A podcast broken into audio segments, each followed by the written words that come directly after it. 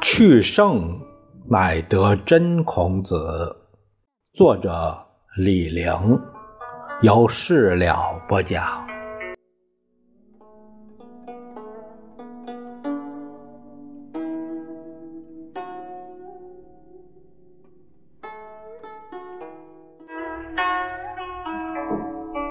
我们这一节讲一下孔子复古，他是以周公为楷模。《论语》赞美周，主要是三个人。第一个是周文王，子谓于匡曰：“文王既没，文不在兹乎？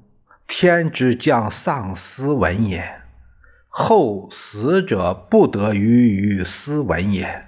天之未丧斯文也，况人其如与何？”这子罕里的一段，司马迁说文王是以宽仁、深厚、谦和、礼让、赡养老人而著称。他所以他的谥号是文，文是文明，也是美德。孔子以传文王之文为己任，当作上天之命。文王受命有周。身边有很多贤臣，你比如说孔子提到的周有八士：伯达、伯士、仲突、仲乎、叔夜、叔夏、季随、季郭，啊，都是这样的人。第二个是周武王，舜有臣五人而治天下，武王曰：“欲有乱臣十人。”孔子曰：“才难，不其然乎？唐虞之际，于斯为盛，有妇人焉，九人而已。三分天下有其二，以服事也。周之德，其可谓至德也已。武王是以强毅、勇武著称的，他的谥号为武。”武士表示这类美德，他身边有十个谋臣，靠他们用武力推翻商朝。商王的势力，他的范围包括三块：西为周所居，中为夏土，东为商土。文武图商。是先统一西土各国，再蚕食下人故地，最后进攻商。他很聪明，已经取得商代疆域的三分之二，还对商称臣。孔子很佩服，但孔子对武王的暴力革命没兴趣，他更重视还是文王的文。第三位是周公。子曰：“如有周公之才之美，使骄且吝，其余不足观也已。”周公谓鲁公曰：“君子不持其亲，不使大臣怨乎不已。故救无大故，则不弃也。无求备于一人。”子曰。甚矣，吾衰也！久矣，吾不复梦周公。鲁是周公之后，周礼尽在于鲁。孔子对周公最崇拜，《论语》保留了周公封鲁公伯禽的命词，就是上面的第二段。孔子复兴西周，文武之道和周公之道，他更重后者。他的一切梦想都是托付周公，梦里常见周公，最后梦不见，就是死到临头，没什么希望了。下面这个说到孔子复古是为了。挽救东周，东周时，它的特点是乱。春秋经传讲什么呢？就是讲乱。我一直认为读《左传》有把钥匙，是下面这两段话：初，子仪有宠于桓王，桓王属助周公，辛伯谏曰：“病后，匹敌两政，偶国乱之本也。周公复从，故疾。”这是《左传》桓公十八年这记载。太子将战，胡突谏曰：“不可。”系辛伯撵周桓公云：“内宠病后，外宠二政，必子配敌，大都偶国，乱之本也。周公服从，故积于难。”这是闵公二年《左传》里边的这样记载，这两段话是同一说法的两种记录。辛伯的说法很对，乱的根源是在于权力的二元化。国君有两个太太，一个年老色衰是大太太，一个年轻貌美，哎是小老婆。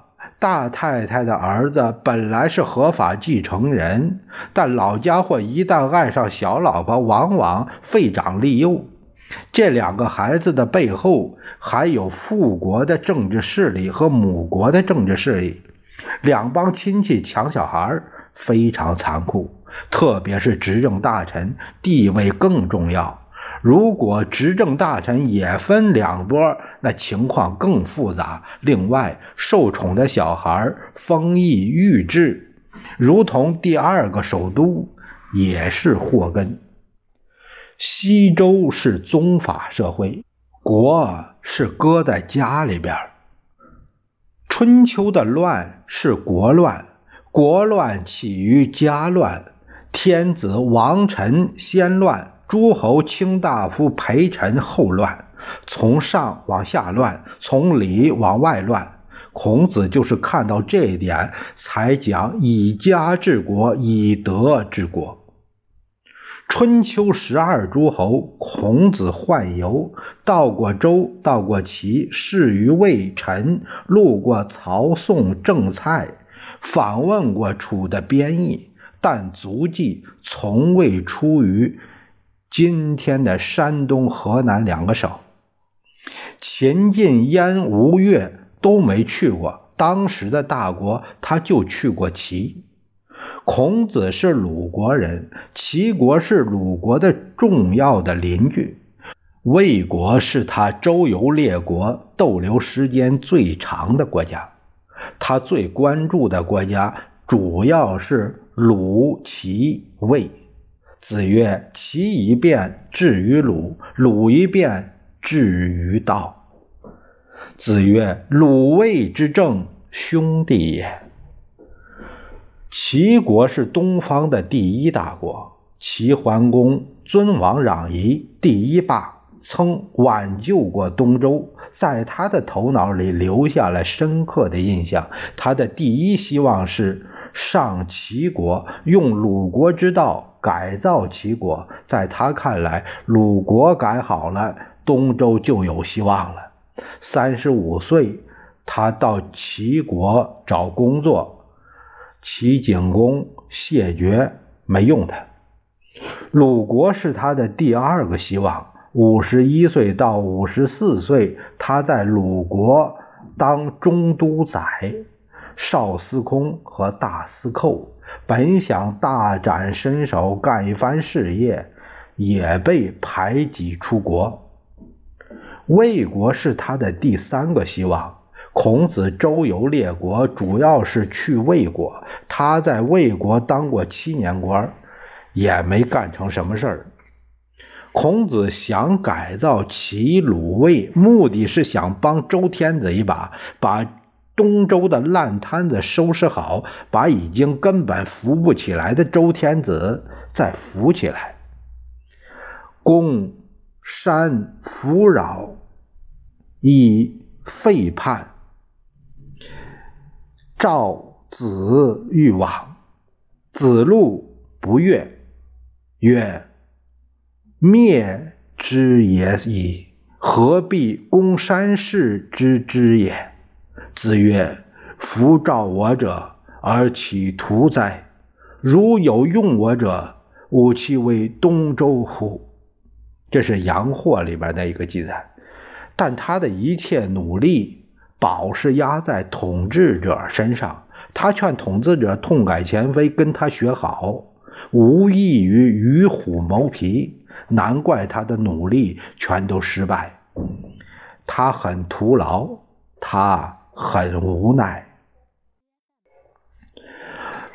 所以孔子的下面一个就是说到这个李陵教授说到孔子之梦。这个是周公之梦，是乌托邦。欧洲古典传说有所谓的黄金时代，追求历史上的黄金时代是复古思想的共同特点。他们的理想国叫乌托邦。乌托邦早期都是托古。后来才转到海上，成为海客谈瀛洲、瀛洲那样的仙境。前者是历史上的虚无缥缈，后者是地理上的虚无缥缈，都是虚无缥缈。孔子是个理想主义者，他有个梦是周公之梦，他要率领大家奔西周。这种以退为进的复古思想，也是一种乌托邦。